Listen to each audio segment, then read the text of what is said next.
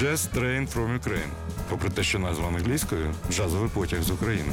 І нічого дивного немає в тому, що український джаз на українському раді. Jazz Train from Ukraine. Джазовий потяг з України. Спільний проект Old Fashioned Radio та громадського радіо. Програма Олексія Когана про український джаз.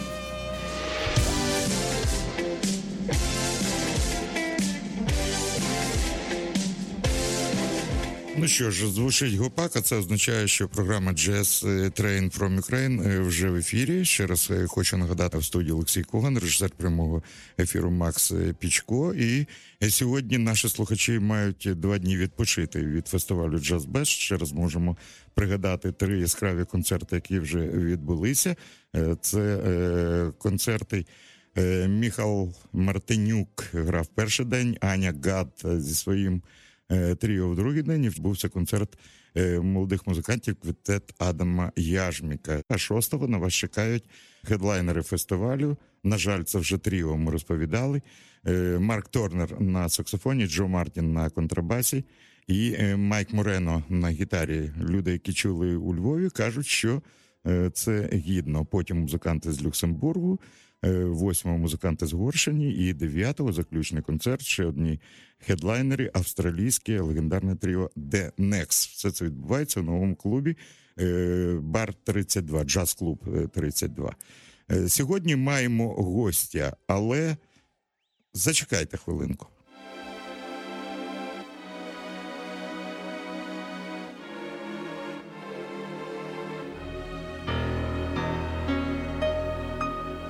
Bye.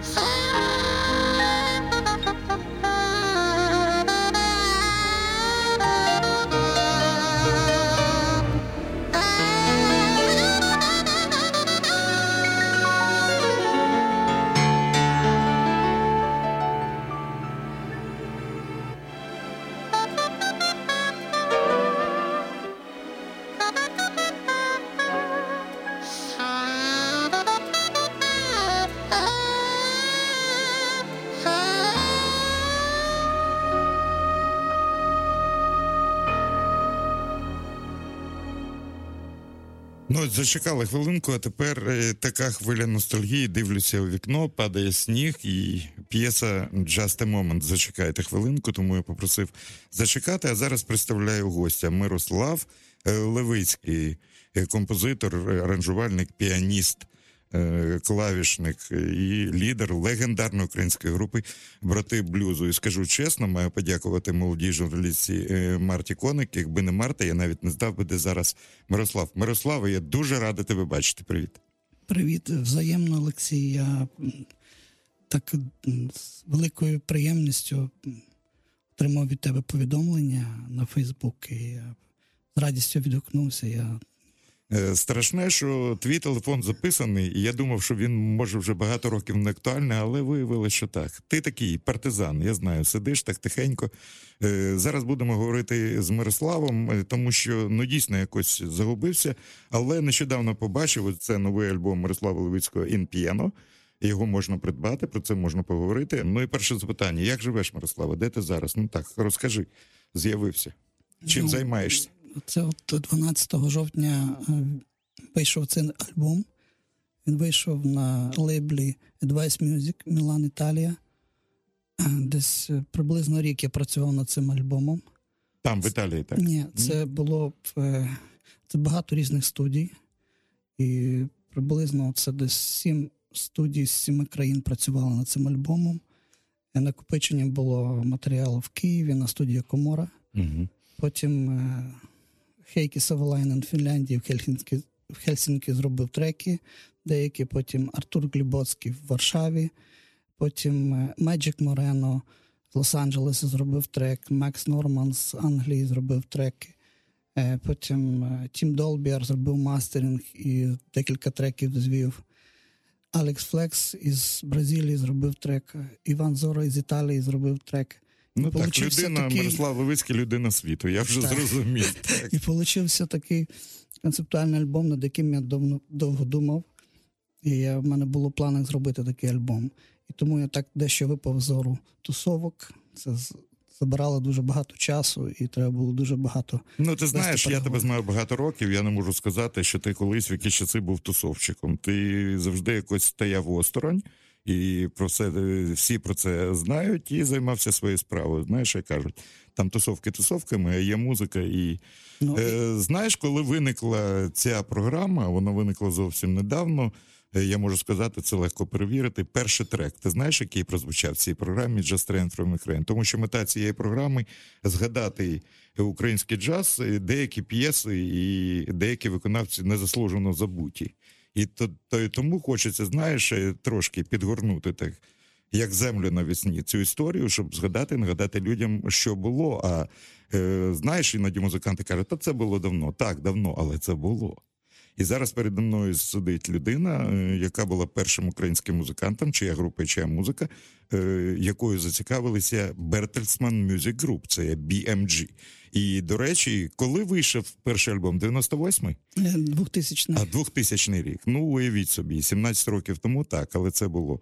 Але перша п'єса, яка прозвучала, крім заставки е, Світязь Гопак, який зробив Дмитро Гершензон з Толіком говорили з групою Світязь, перша річ, яку я представив. Ну тоді, в 2000 році, для тих, хто слухав е, музику в стилі ф'южн, фанк, ну це був прорив. Українська група Брати Блюзу. Зараз будемо згадувати, послухаємо п'єсу. Записали знамениту п'єсу. Е, Ти знаєш, навіть назва така, що я б ніколи так не назвав п'єсу автентичне Автентичне життя. життя. Е, Давайте згадаємо цей суперхіт і. Сьогодні лідер цієї групи Мирослав Левицький тут. Якщо хочете дізнатися більше про Мирослава, заходьте на Фейсбук. В нього є сторінка, де докладно можна знайти всю інформацію про те, що робить Мирослав Левицький. А поки що автентичне життя. Я маю нагадати всіх учасників. Олег Левицький, це брат Мирослава, грає на саксофонах. Він співає реп, е, такий український реп. Андрій Мельник, світла пам'ять на бас-гітарі. Андрій Вінцерський на барабанах, Сергій Тар... е, Тавтай на гітарі. Олександр Джуган, там є скрипка в цій речі, так. І є ще один мельник в цьому альбомі, якщо не помиляюсь, який грає на віолончелі. Так? Так. Автентичне життя.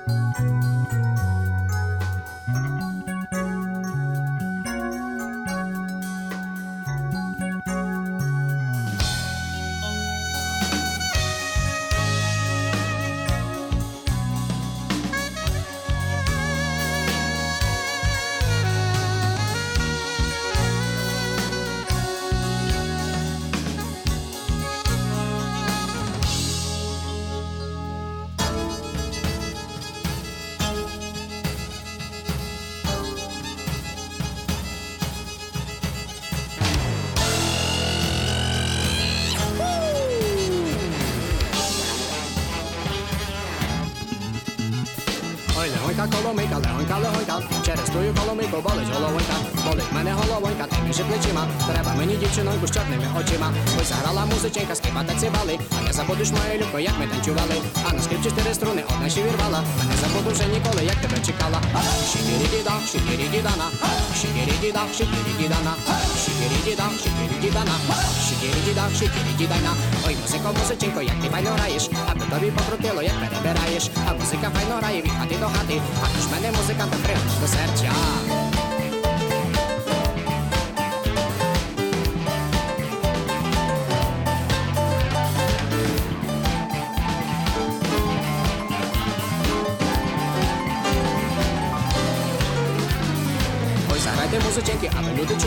Аби старий дід додому, молоді танчуйте. Танцювала я з Іваном, танцювала з Різком, повернулась та вибила штири зуби дашков.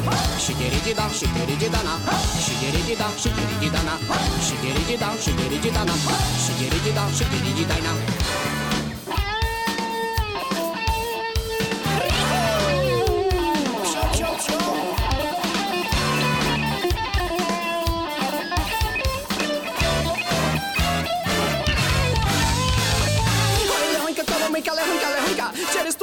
Тую болить головонька, болить мене головонька та між плечима. Треба мені дівчиноньку з чорними очима. Ось заграла музиченька, скрипати цибали. А не забудеш мою любку, як ми танцювали. А на скрипці чотири струни одна ще вірвала. Не забуду вже ніколи, як тебе чекала. Ой, музико, музиченько, як ти файно граєш, аби тобі покрутило, як перебираєш. А музика файно грає від хати до хати. А то ж мене музиканта пригорне до серця. Ой, заграйте музиченьки, а ви люди чуйте. А ви старий дід додому, молоді танчуйте. Танцювала я з Іваном, танцювала з Різком. Повернулась тебе біла штири зуби дашкова. Шидірі şiirici danam, şiiri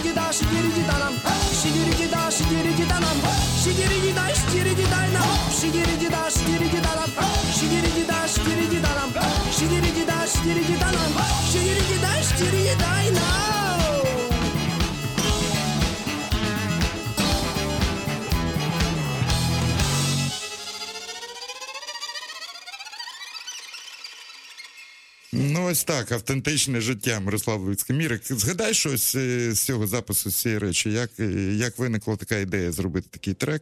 Я згадав зараз Олега, скажу, що Олег Левицький зараз е, на Тайвані, працює там. І Андрій Вінцерський. І Андрій теж. Ну, хлопцям вітання. Нас можна слухати і на Тайвані. Якщо вони зараз слухають, ми їх можемо привітати.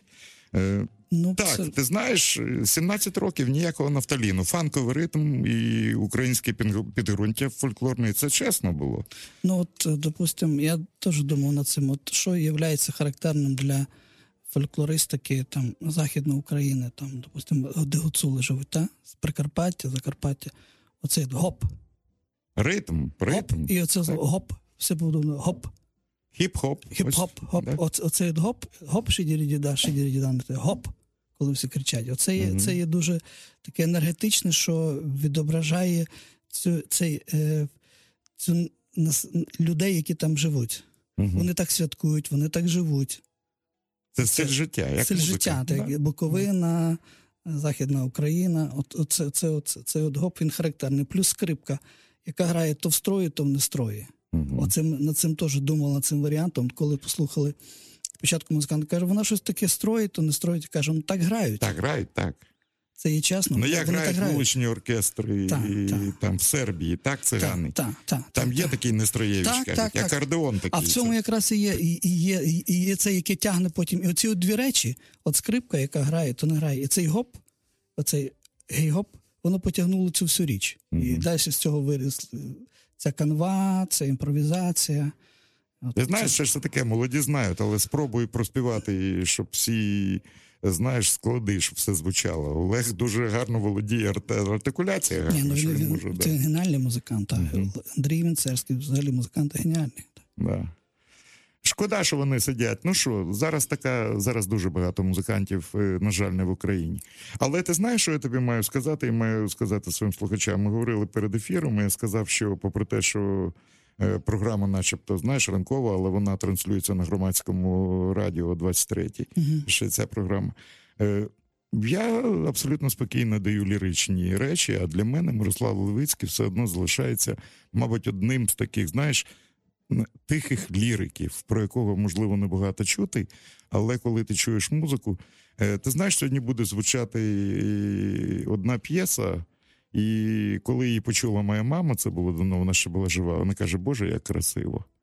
А хто це грає? І вона там вона думала, що це грає Остін Сівак з Норвегії. Я кажу, ні.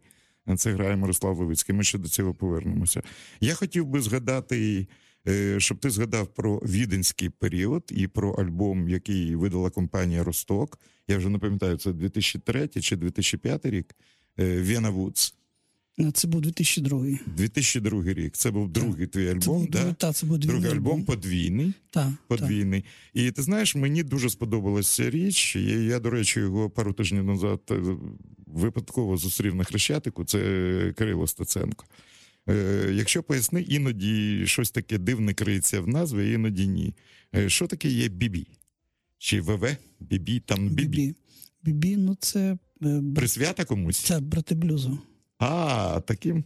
Так, Але ну зовсім е, це якийсь просто блюз, мені здається, такий. так, так, І де вже відчувається, знаєш, академічний підтекст якийсь.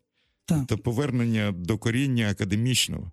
Ти маєш академічну освіту, Кирило Стеценко має. Чи ти не маєш академічної Я не маю академічної освіти. А, ну, Кирило Класичний. має. Кирило має, так. Так, Кирило це. Е, і попри те, що така програма, я хотів би, щоб ми згадали цю річ брати блюзу, бо вона є перфектна. Вона є в різних альбомах, але версія, яка на В'яна Вудс, е, чомусь мені подобається над усе. Е, Це ж моя програма, це Так. вкусовщина, вибачте, будь ласка. Але давайте згадаємо ще одну річ. Е, Це дует. е, Мирослав Левицький грає на клавішних інструментах, і, мабуть, ти робив аранжування, так? Так. І Кирило Стеценко на скрипці. Бібі, брати блюзу.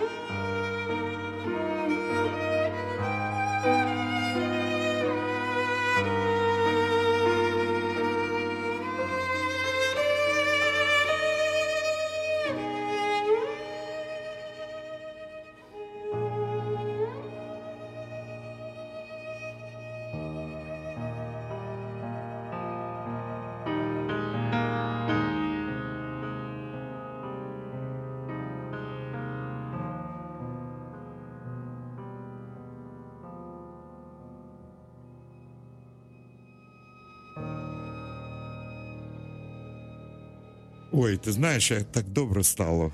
Красива музика, красива музика. І е, мені здається, це ж в якомусь е, відомому клубі було записано, так? Чи я щось плутаю? Ні, Ні? це в, на коморі. На коморі? Так. І партію віолончелі грав Олександр Мельник. Е, розкажи трошки про віденський період твого життя. Ти Ну, ж жив в Відні, так? Ну, достатньо часу. І, ну, Він ще далі продовжується, тому що ми, в мене є договір, є така асоціація австрійська, називається Австрія Composer Musician, АКМ. Ні, все ж таки не переплутав, бо був ще один диск е, One Autumn Concert Так. from Porgy and Bess Так, клубі. і там, Так. і там, там було це. Так, І Так. чи ти ще з Ренсом Ньюлендом продовжуєш співпрацювати? так, Мгм. так ми працюємо, і ми е, що домовились про те, що ми далі будемо робити спільні роботи, спільні альбоми, коли в нас буде виходити разом щось зробити, тому що дуже багато різних. В нього дуже багато проєктів, він зайнятий в багатьох. І група своя, з якою він вже працює 40 років Остенато. І в театрі, модерн театрі він грає і робить аранжування, там різними турами їздить. Виправ мене, якщо щось плутаю. Я пам'ятаю презентацію цього альбому в українському домі. Було ж то таке? Було. Я вів цей концерт. Так, так, так, так. І Ньюланд був тоді в Так, і був він Так. тоді, так. Якраз він тоді працював Господи, з, з Глорією Гейнер, Так, і він тоді так, так. так. І ми з ним записали в 15-му році, вийшов на Джай Мюзик альбом, називається він Елеган Дуалізм. Там, А, в мене є він, є в мене. так, Так, так, так, оце, так, оце, є. це спільний, який вийшло в 15-му році. Він І- такий трохи відрізняється стилістично Так. від того, що ти робиш, але Так, це так. як знаєш, як грань якась ще одна. Так, це, це була, ну тому що головний все-таки проект це є брати блюзу, а інші проекти це як сольний чи дует, з кимось залежить від ситуації. Якщо є неможливості, нема можливості всім зібратись, тоді роблю сольні проекти або з кимось там дуети. Знаєш, я знаю багатьох українських музикантів, які кажуть мені, що вони не слухають іншу музику, вони займаються створеннями своєї. Е, Чи слухаєш ти сьогодні музику, і хто з музикантів, кого ти слухаєш, не обов'язково джазових, бо те, що ти граєш, не є джазом, це є музикою, просто музикою. Е, Які музиканти, можливо, минулого чи сьогодення вплинули на тебе суттєво? Небагато, як, як не дивно, Ну, назови там кілька прізвищ. Я розумію, що це як провокація. найбільше в- в- джазові музиканти все-таки. Це, це Пітерсон, Угу. Це Кіт Джерет, це Хенкок, це Татум, Гартнер, там Майлз Девіс, звичайно, група Arsenal Fire. Це, Ми це- вчора згадували Арта Тейтума і згадували, як сказав Артуро Тосканіні, який ходив на його концерт. Кажуть, господи, треба було навчатися грі на фортепіано і дорогувати все життя, щоб прийти в клуб і побачити, як цей напівсліпий хлопець е, темношкірий робить тебе, як кажуть, одною лівою. Так, це, Це є геніальний це- музикант. Це, так, це навіть не, не вкладається в голові, як це в нього.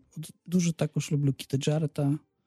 Ну, от, е, групи є, звичайно, там, е, там Пітера Гебріела. Стінга, Ну так, Стінга, такі та. топові музиканти. Так, ці, які все-таки, от особливо мені подобається, які все-таки приносять музику якусь е, дуже відверту інновацію. І не бояться ризикувати. Це дуже я люблю таких музикантів. Ну, ти знаєш, взагалі, я коли слухаю твої альбоми, е, зараз ми будемо згадувати про альбом, який колись став тихою сенсацією на Радіо Промінь. Ми з тобою були в ефірі, я пам'ятаю, це Session and Band. Так. Це була, е, це була дійсна сенсація на ті часи. На ті часи ми мали тільки одного музиканта, який мав досвід гри з американцями. Це був Валерій Волков, який записав ну раніше, в 94-му році, свій альбом в Америці з братами Брекерами і з Дейвом Ліманом. Так, Але, але коли я побачив, е, Валера, до речі, був теж гостем програми. Але коли я побачив, е, хто грає в альбомі з тобою, я пам'ятаю, це була, знаєш, така непідробна гордість Шейла Джордан. Я не знаю, як ти її вмовив. Кажуть, що вона така, вона на своїй хвилі співачка. А насправді, мабуть, це не так, так? Ну, як вам сказати, вона, вона така дуже, вона ж працювала із Чарлі Паркером. Да, з ким завгодно. Так, і там, і в цьому, і вона, е, незважаючи на те, думаю, як до неї підійти, бо мені сказали, коли я приїхав в Бенф центр в Канаду, то продюсер Ізаб- Ізабел Ролстон, це її подруга і Шелі Джордан. Шелла Джордан приїхала викладати там мастер-клас вокалістам, які приїхали туди. Вона сказала, вона прийшла на мій концерт. Ну, Вона сказала, що підійшла сама до мене, каже, давай зіграємо щось разом. Ну, Супер. Це було, це було до мене такий шок. Ну, це вже я, з не- розряду я не знав, якоїсь е, ненаукової фантастики. та, я не так. знав, допустимо, як що, куди, що, як граємо. Вона каже, от я твою п'єсу цю. Я хочу, щоб Ну, вона взяла традиційну п'єсу, Так, яку так, співали так. всі, The Water's Bite. Так, так. Це вона каже, я хочу давай цю п'єсу. І це дуже так просто так. Я потім так дуже дивно. Потім вона мені підписала ці ноти, які вона мені дала, і це мене до сих пір це її автограф. е. Але там були і ще музиканти, може, не дуже відомі, я то не знаю. І їй допомагали шикарні скандинави. Так, Я Ерік знаю Хегдал, Ерік Ерік Хегдал. Хегдал, так, Ерік Хегдал і Курт Ворон, барабанщик. Ворон, це так. теж відомий хлопець. Так. Там, до речі, ще була І Дженікс, датська, датська, Датська співачка. Мортенсен була. І, Яка, яка проспівала дуже добре з тобою мою улюблену раунд Midnight. Я, до Так, речі, теж так. її давав вже на радіо е, вже в цій програмі. Я ще маю тут програму плейліст, і вона звучала. Дуже хороший контрабасист Дженікс е, з Парижа був. Так, Кріс Дженнінг. Але тут написано, що він канадієць. Канадієць, Да, але да. живе в Парижі. Так. Мгм. Ну, кльово. А це вже 2005 рік, мені здається. так, це 2005 рік. Ну, пані та панове, розповідаємо про український джаз. І ще один документ. Сьогодні це вже документ. Е, Мирослав Левицький на роялі, Кріс Дженнінгс на е, контрабасі, Ерік Хегдал на саксофоні і Курт Ворон на барабанах. І Шейла Джордан, легендарна Шейла Джордан, разом співають The Waters Bite. Це фрагмент альбому Session and Banff. Е, Це Ролстон Холл. Live 2005 рік.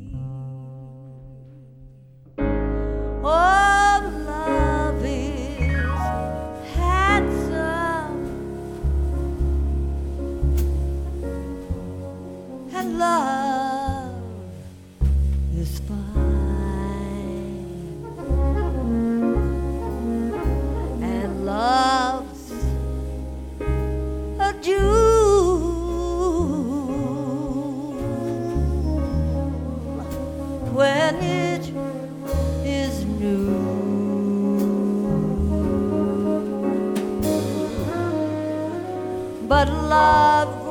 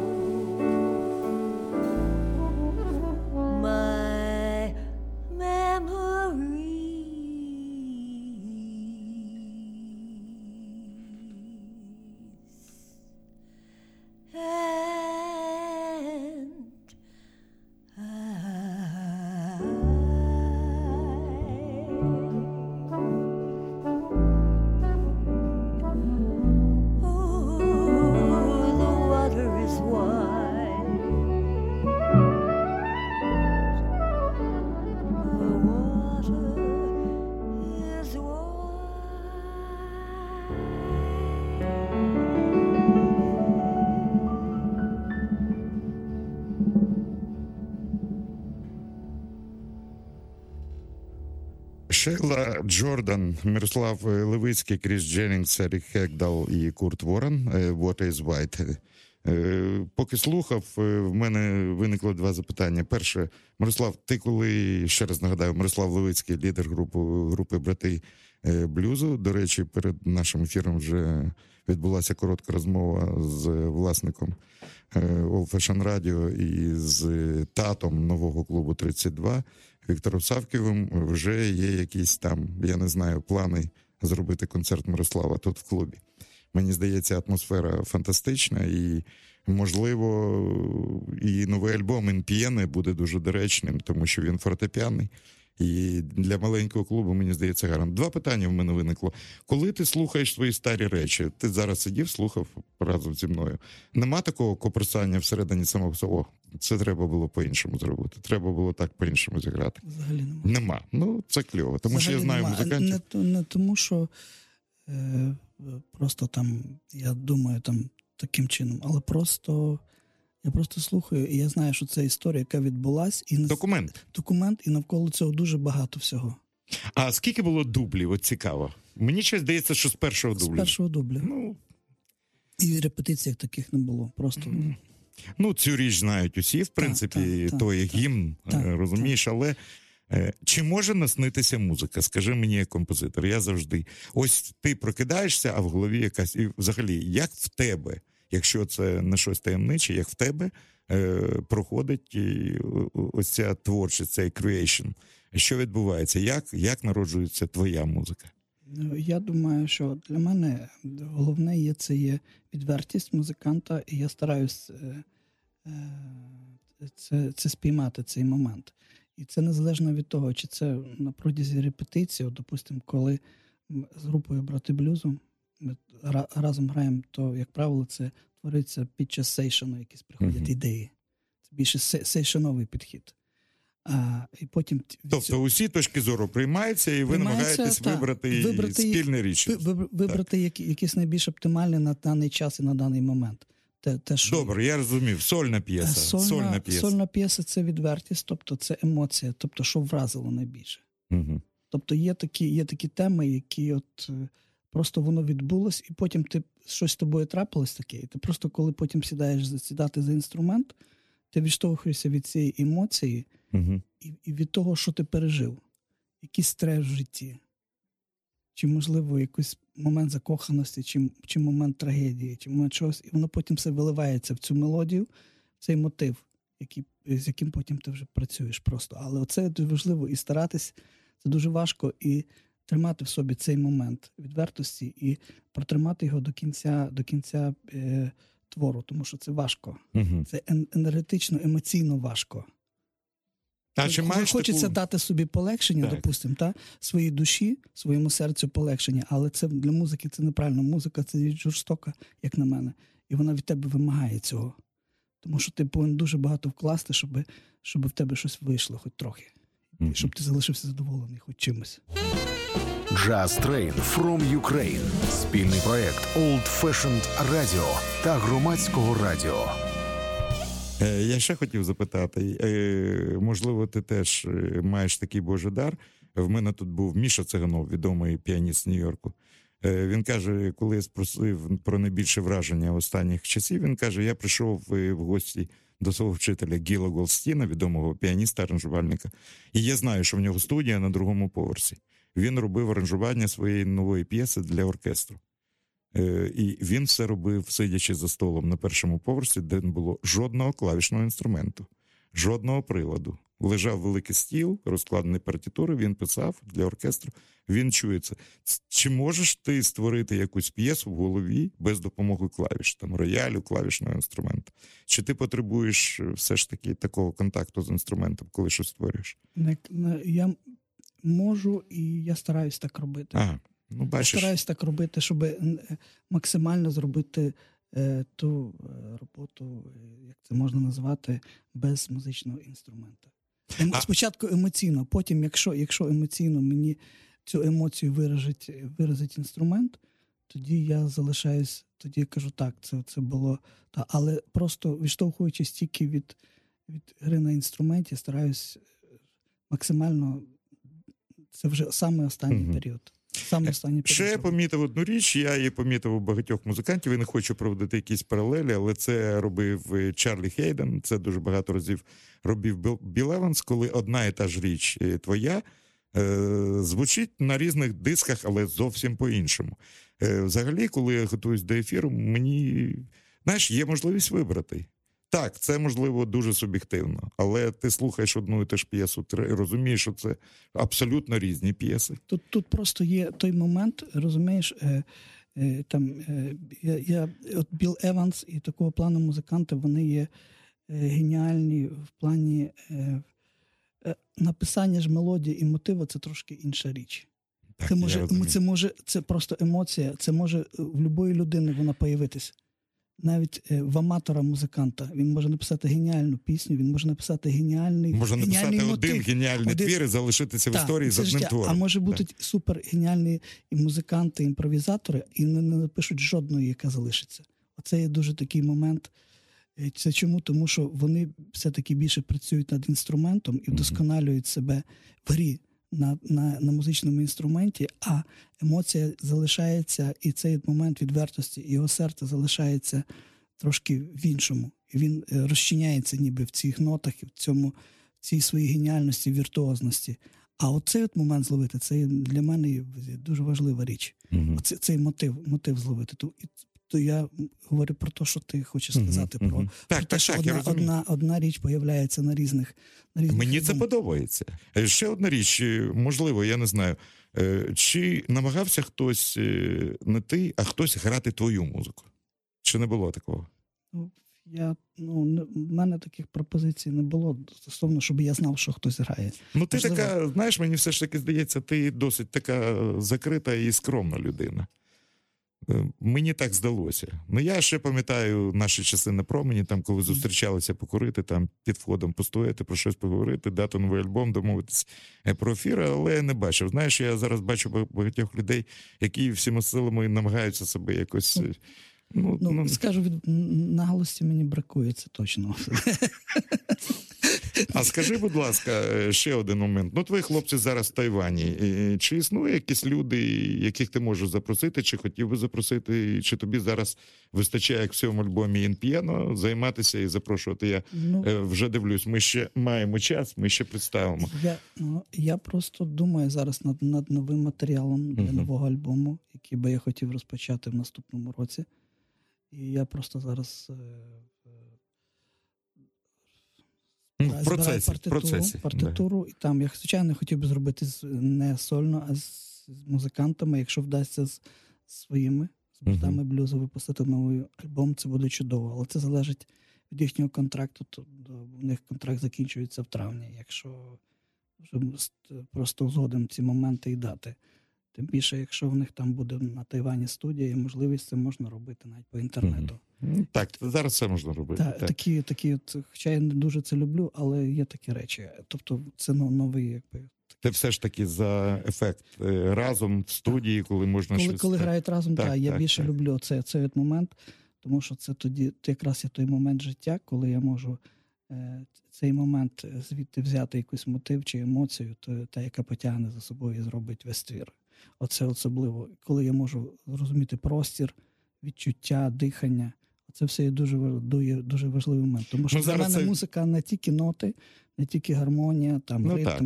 А ще є простір, дуже важливий момент. Дуже ти зараз кажеш, що зараз буде саме така п'єса, яка мала продовження. Я з неї почав. Е, Ти думаю, знаєш Максима Гладецького, контрабасиста нашого.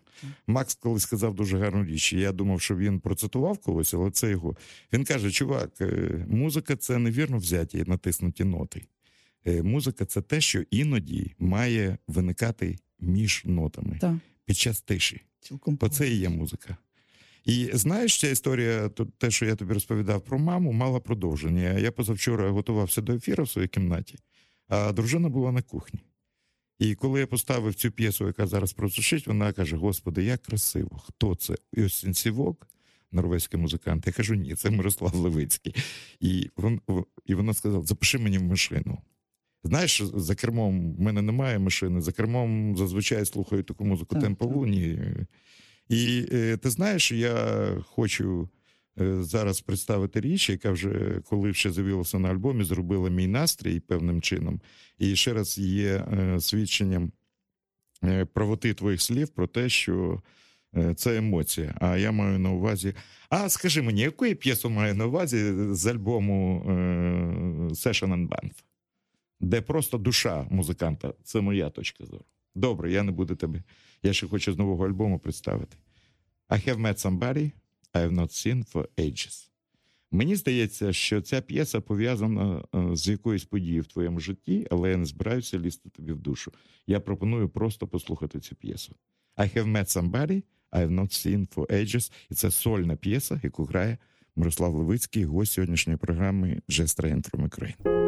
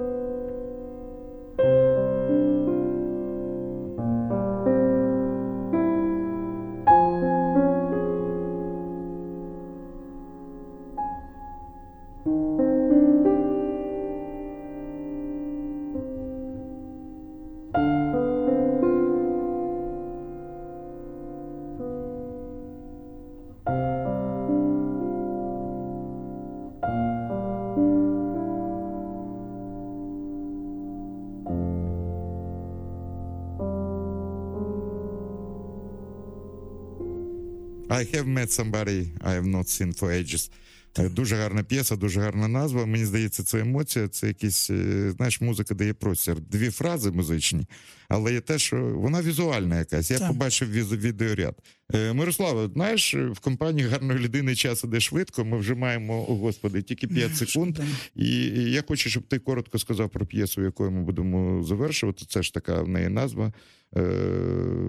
Повернення до майбутнього, да? Back in the Future. Volume 1. Е, Featuring Макс Норман. Хто є Макс Норман? Макс Норман це продюсер е, Озі Осборна Опа. і групи Megadeth. Він сам англієць, але живе в Нью-Йорку. І, в нього дуже була несподівана його пропозиція, коли я вів переговори про е, мікш, мікшування цих треків. І він каже: Давай я попробую зробити. А, він міксував, так? Так, він міксував в Нью-Йорку оці, цей трек. І от мені цікаво, оце от погляд е, рок-продюсера на фортепіано.